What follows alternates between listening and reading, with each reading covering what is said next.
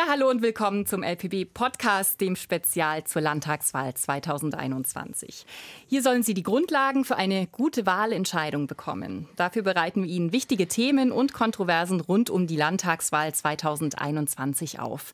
Wir informieren über landespolitische Fakten und Besonderheiten, erörtern das Für und Wider politischer Grundsatzfragen und rechtlicher Entscheidungen sowie die Bedeutung von Wahlen in repräsentativen Demokratien. Diesmal mit dem Thema Ladenhüter Landespolitik, wie man Wahlberichterstattung interessant macht. Mein Name ist Bianca Braun und ich bin mit meinem Kollegen aus Freiburg, Michael Wehner, hier im SWR Funkhaus in Freiburg.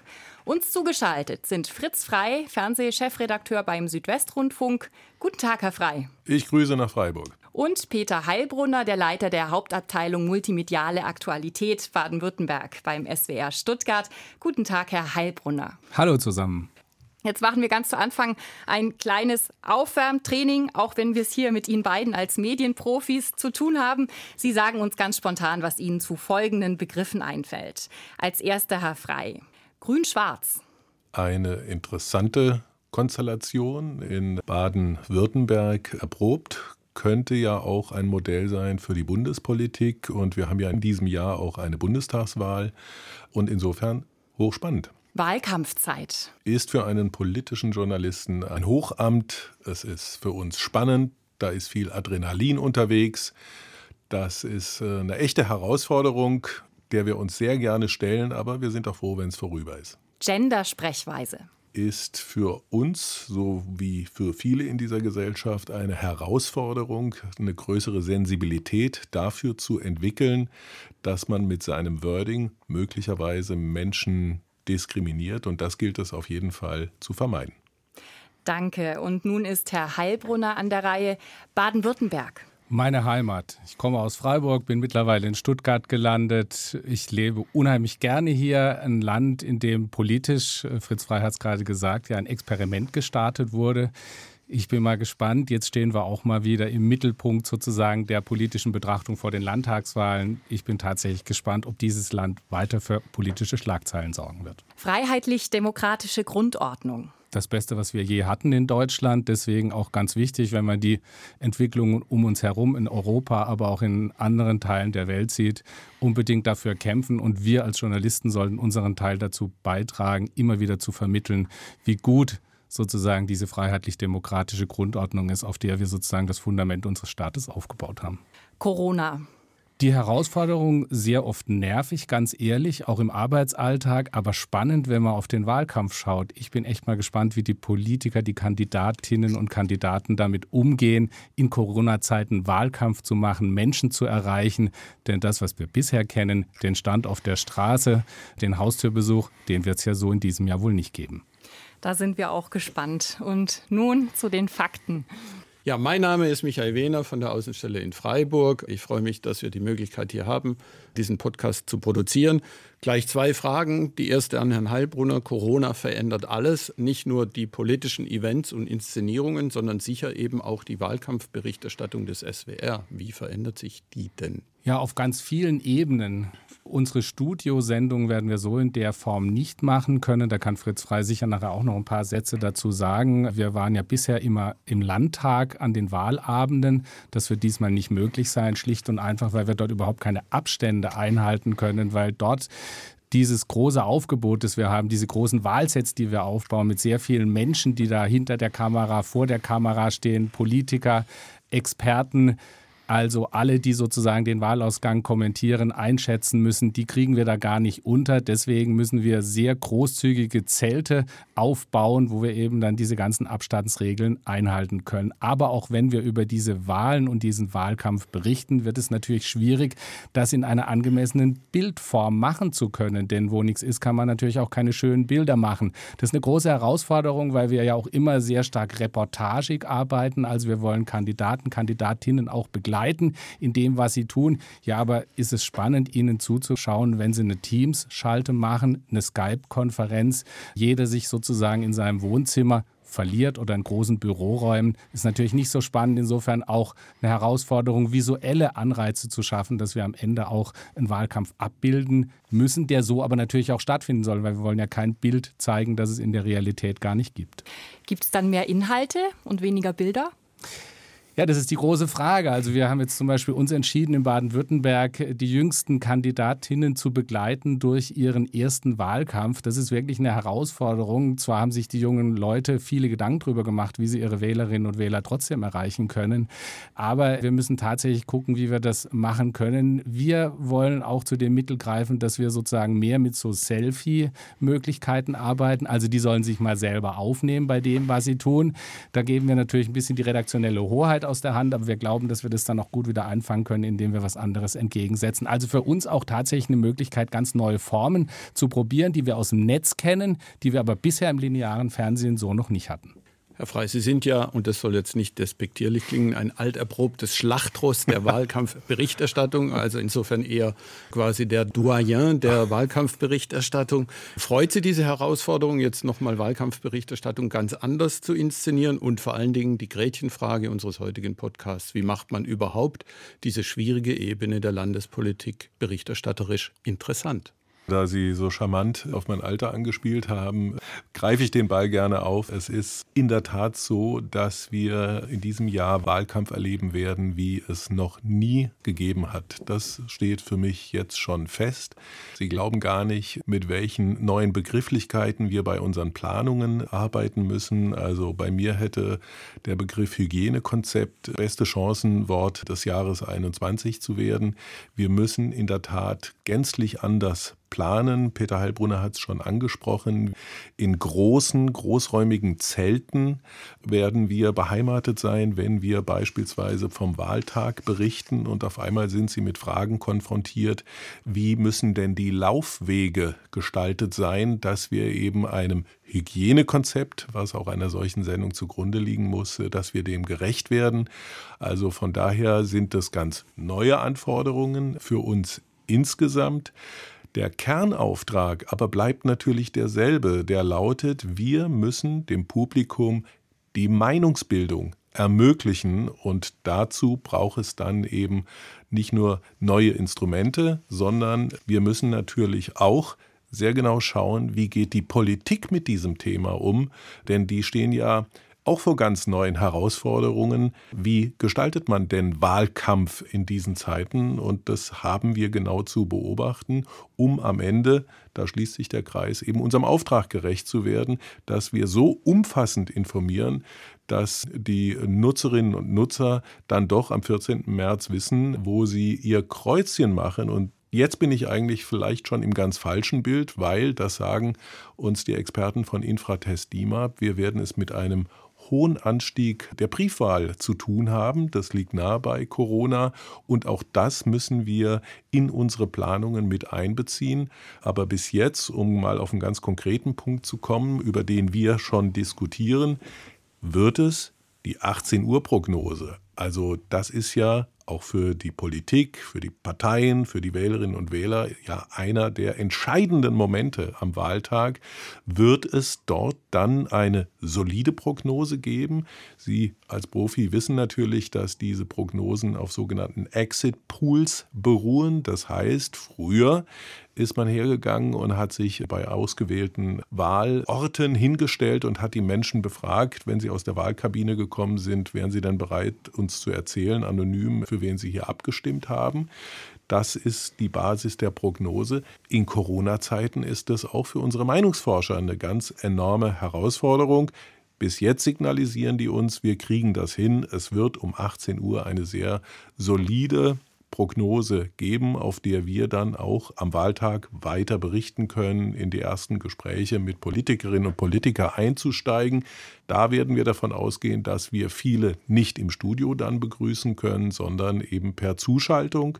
Also von daher, es wird gänzlich anders werden. Und zweiter Teil Ihrer Frage, Ladenhüter Landespolitik, das wiederum, glaube ich, ist nicht zutreffend. Ich glaube, dass genau in diesen Zeiten, wo ja gerade wenn es um Maßnahmen geht im Zusammenhang mit Corona, die Landespolitik ja eine enorme Rolle spielt. Nehmen Sie nur den einfachen Umstand, das Infektionsschutzgesetz ist ja Ländersache. Das heißt, diese Bund-Länder-Termine, denen wir ja stets sozusagen entgegenfiebern, weil wir dann erfahren, wie sich auch unser Leben ganz persönlich gestaltet, ist ja in ganz hohem Maße im Moment von landespolitischen Entscheidern geprägt. Und insoweit kann man schon sagen, ist Landespolitik natürlich ein ganz immens wichtiges Thema. Herr Heilbrunner, wie macht man Wahlberichterstattung noch interessant? Welche Zaubertricks können Sie unseren Hörerinnen und Hörern verraten? Ja, ich glaube, man kann sagen, der Mix muss am Ende stimmen. Wir machen viele traditionelle Formate, die die Zuschauer kennen und die Zuschauerinnen, die sie aber auch schätzen. Wir werden weiterhin sozusagen ein Duell der Spitzenkandidatin mit dem Spitzenkandidaten machen, also Kretschmann gegen Eisenmann. Wir werden eine Spitzenpolitikerrunde machen, wo sozusagen die Spitzenkandidaten der im Landtag vertretenen Parteien antreten werden gegeneinander. Wir ihnen mal auf den Zahn fühlen möchten. Also das ist eher so das traditionelle Fälle, auch die Berichterstattung am Wahlabend, die folgt eher den traditionellen Mustern. Aber wir versuchen gleichzeitig eben auch junge Leute mit diesem Themenfeld Landespolitik zu konfrontieren, sie dafür zu begeistern, ihnen zu vermitteln, warum es eben doch wichtig sein kann, sich dafür zu interessieren. Wir versuchen gerade ein neues Format, das haben wir letzte Woche an den Start gebracht unter dem Titel Muss das so als Insta-Story auf unseren SWR aktuell Kanälen sozusagen einer großen breiten Öffentlichkeit äh, oder dieser Community dort schmackhaft zu machen. Wir haben auch sehr viele positive Reaktionen bekommen. Da haben wir dann die Herausforderung zum Beispiel, wie möchten wir Haltung der Parteien in Emojis darstellen, also eine Form, die halt super funktioniert auf Insta, wo wir aber jetzt natürlich immer gucken müssen, oh Gott, hoffentlich machen wir dann da alles richtig und verkürzen nicht zu stark, indem wir die Position der Grünen zum Thema Homeoffice versuchen, in einem Emoji darzustellen. Also das ist schon alles interessant, sich auch sozusagen mit den jeweiligen Plattformen und den jeweiligen Zugängen auf diesen Plattformen auseinanderzusetzen und zu gucken, wie können können da Politikangebote funktionieren.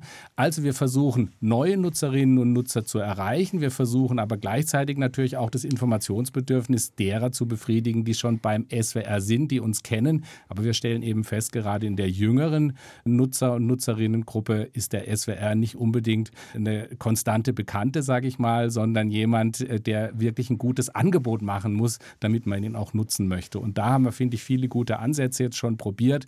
Aber natürlich sind wir noch nicht so weit, dass wir jetzt äh, wirklich merken, da lösen wir Begeisterungsstürme aus mit unserer Art der Berichterstattung. Aber wir machen viel mehr als früher im Netz, auf allen sozialen Plattformen. Und das haben wir nochmal deutlich ausgebaut für diese Wahl, weil wir auch glauben, dass gerade in Corona-Zeiten natürlich die Information über Medien und gerade übers Netz natürlich entscheidend sein wird, um am Ende auch eine Wahlentscheidung treffen zu können. Also die Wahlkampfberichterstattung verlagert sich ganz klar weit auf Social Media ins Netz, äh, wie Sie gerade gesagt haben. Das wird vermutlich auch der Trend sein, um junge Leute, um andere Zielgruppen zu erreichen. Was glauben Sie, wie weit wird es gehen in Zukunft? Können wir vielleicht irgendwann über Streaming-Dienste die Wahl beobachten? Spannende Frage. Also ich kann mal so sagen, jetzt aus meinen Gesprächen auch mit der Politik habe ich natürlich schon auch festgestellt, man sieht ja auch, was die an Geld mittlerweile investieren. Also die CDU 2016 Wahlkampf auf Social Media 10.000 Euro, die CDU des Jahres 2021 Wahlkampf auf Social Media ungefähr eine Viertelmillion. Also da zeigt man natürlich auch für die Parteien ist es extrem wichtig. Herr Frei, worauf sollten denn die Bürgerinnen und Bürger jetzt gerade besonders achten in Zeiten, in denen Fake News groß geschrieben werden, Verschwörungstheorien, was die Seriosität der Wahlberichterstattung angeht? Da sprechen Sie ein wichtiges Thema an, was wir gerne unter den Begriff Medienkompetenz einsortieren. Und in gewisser Hinsicht ist ja das, was Sie jetzt gerade machen, auch ein Teil in einer Strategie eben zu vermitteln Informationen, ja, aber wo finde ich sie? Wo sind sie seriös? Wo kann ich ihnen glauben? Das wird auch dafür sorgen, dass viele Menschen sich bei uns informieren, weil all unsere Umfragen, jetzt auch jenseits des Themas Landtagswahl, unsere Umfragen zeigen, dass das Vertrauen in uns nach wie vor sehr ausgeprägt ist, also in uns öffentlich-rechtliche, und dass man beispielsweise bei einer Tagesschau das Gefühl hat, wenn es dort steht, dann wird es mit hoher Wahrscheinlichkeit auch den Tatsachen entsprechen. Selbiges gilt für unser SWR aktuell Angebot. Und von daher muss der Bürger, muss die Bürgerin schon selber schauen, wo sind die Adressen, von denen ich glaube, da werde ich seriös und auch interessensfrei informiert. Sie haben das Fernsehduell angesprochen. Wenn ich richtig recherchiert habe, waren es beim letzten 500.000 Zuschauer an einem Abend. Welche Bedeutung haben Fernsehduelle aus Ihrer Sicht und welche Verantwortung haben Sie für MedienmacherInnen? Die Frage nach der Bedeutung kann ich Ihnen nicht beantworten. Ich erlebe, dass ich bisweilen das Gefühl habe, dass diesem Duell eine Bedeutung beigemessen wird im Sinne von, das wird wahlentscheidend sein. Das wiederum glaube ich nicht. Es ist ein Mosaikstein in einem breiten Angebot, was Menschen nutzen, um ihre Wahlentscheidung zu treffen. Ich glaube aber nicht, dass das TV-Duell als solches Wahlen final entscheiden können nach dem Motto, wenn du es als Kandidatin, als Kandidat dort versemmelst, dann ist die Messe gelesen. Das glaube ich ehrlich gesagt nicht, aber es ist schon ein ganz wichtiges Element. Das merken wir auch an dem Interesse.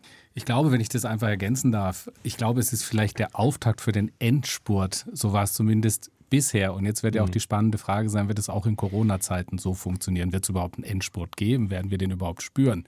Aber ich glaube schon, es ist wirklich der Auftakt für die letzte Phase des Wahlkampfs, so ein Duell. Als Journalisten des öffentlich-rechtlichen Hörfunks und Fernsehen haben sie sich ja auch dem Kodex verpflichtet, unparteiisch zu sein, transparente Berichterstattung zu leisten. Es gibt dieses schöne Prinzip der abgestuften Chancengleichheit. Wenn das alles erfüllt ist, können sich die Hörerinnen, die Zuschauerinnen oder Nutzer im Netz sicher fühlen. Das wird eingehalten oder gibt es da auch manchmal Probleme oder ja, andere Tendenzen oder Schwierigkeiten bei der Themensetzung?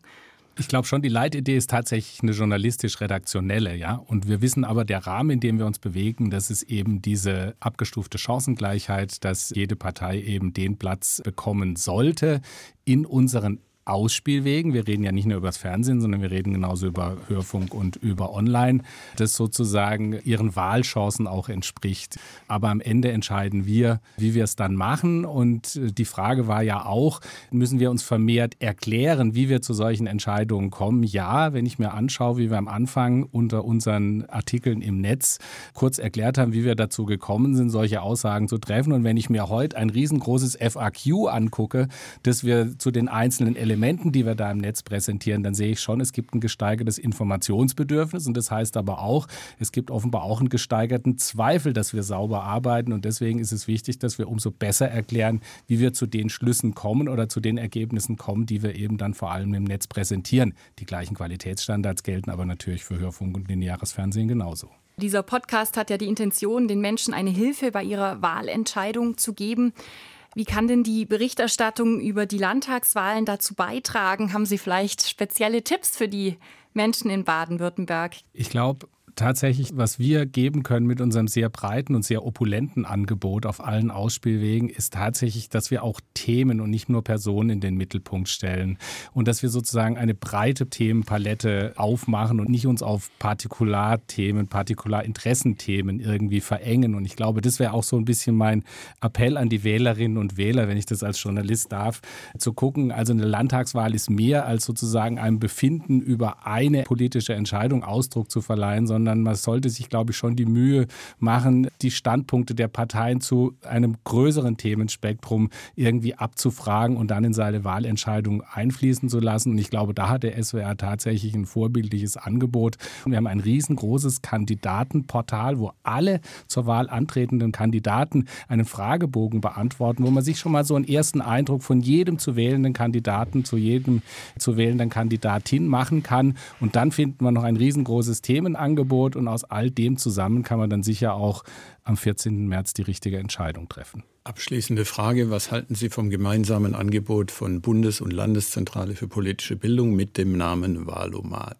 Das finde ich prima, dass Sie das erwähnen, weil das wäre Teil 2 jetzt gewesen von mir, dass ich sage, natürlich, wir müssen selbstbewusst und sind auch selbstbewusst und sagen, wir haben ein tolles Angebot, aber darüber hinaus, und das ist jetzt keine Anbieterei, gibt es ja so etwas wie den Wahlomat. Das kann ich nur empfehlen. Und jetzt öffne ich meine kleine private Tür ein wenig. Meine Töchter nutzen das jedes Mal sehr intensiv, sind bisweilen völlig überrascht, mit welchen Positionen sie übereinstimmen. Aber das ist genau eben auch ein, wie ich finde, tolles Instrument, um sich eben auch in diesem Verfahren die eigene Meinung zu bilden. Also ich finde das ganz prima. Mir gefällt das Spielerische auch von dem Wahlomat. Also das sind ja sehr zugespitzte, einfache Thesen, mit denen gearbeitet wird. Ich kann aber dann selber noch mal ein bisschen gucken, wen möchte ich eigentlich vergleichen in meinen Präferenzen, wo kann ich vielleicht auch noch ein bisschen drehen. Also all das gefällt mir sehr gut und das zeigt ja auch die Akzeptanz. Die ist riesig und ich mache jetzt keinen Hehl draus. Das Ding ist für uns tatsächlich dieser Wahlomat ein Stück weit auch ein Vorbild, wie man versuchen kann, sozusagen Politik Politik interessant zu machen, aber auch so sehr zu vereinfachen, dass sie immer noch inhaltlich korrekt ist, aber dass sie sozusagen sehr niedrigschwellig wirkt und auch Leute mitmachen können an diesem Prozess, die vielleicht sonst sagen, oh Gott, das ist mir alles viel zu kompliziert. Also insofern tolles Angebot und nicht umsonst macht der SWR ja auf seinen Seiten auch immer mächtig Werbung dafür, indem wir einfach dieses Angebot auch einbinden. Ich sage vielen Dank, Fritz Frei und Peter Heilbrunner. Gerne, hat Spaß gemacht. Kann ich mich nur anschließen und äh, sind wir mal gespannt, wie klug wir am 15. März sind. Mehr zur Landtagswahl 2021 in Baden-Württemberg, seines Webtalks, Veranstaltungen oder weitere Podcasts auch in leichter Sprache gibt es bei uns der Landeszentrale für politische Bildung Baden-Württemberg unter www.lpb-bw.de. Oder Sie besuchen uns bei Facebook, Twitter, Instagram und YouTube. Tschüss, bis zum nächsten Mal und danke fürs Zuhören.